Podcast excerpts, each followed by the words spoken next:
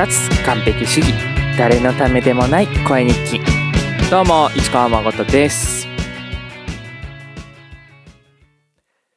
立春今の僕はあの頃車で僕を家まで送り届けてくれた先生より年を取ってしまった。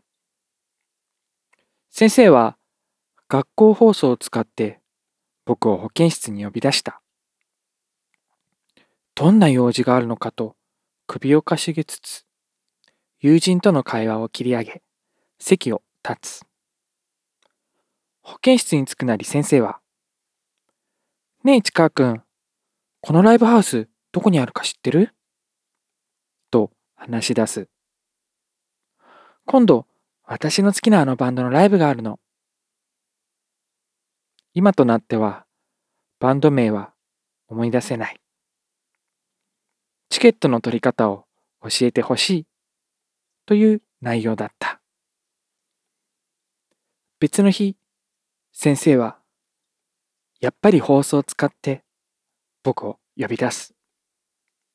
先生が放送室のマイクで話をするのは、僕を呼びつける時だけだった気がする。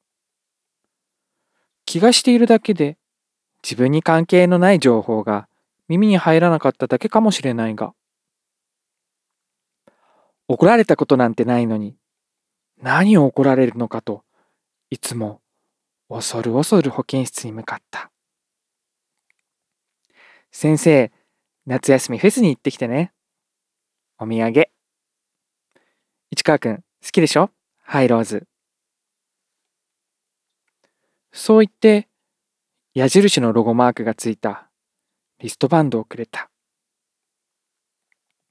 二つ違和感があった。大人になってもロックフェスに行くもんなんか。と。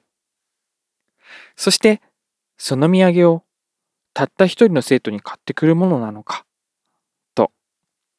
大人になっても。それはあまりに若かった僕の頭に浮かんだ言葉。だけど、当時新卒で赴任したあの時の大人の先生より、僕は今10歳も年を取っている。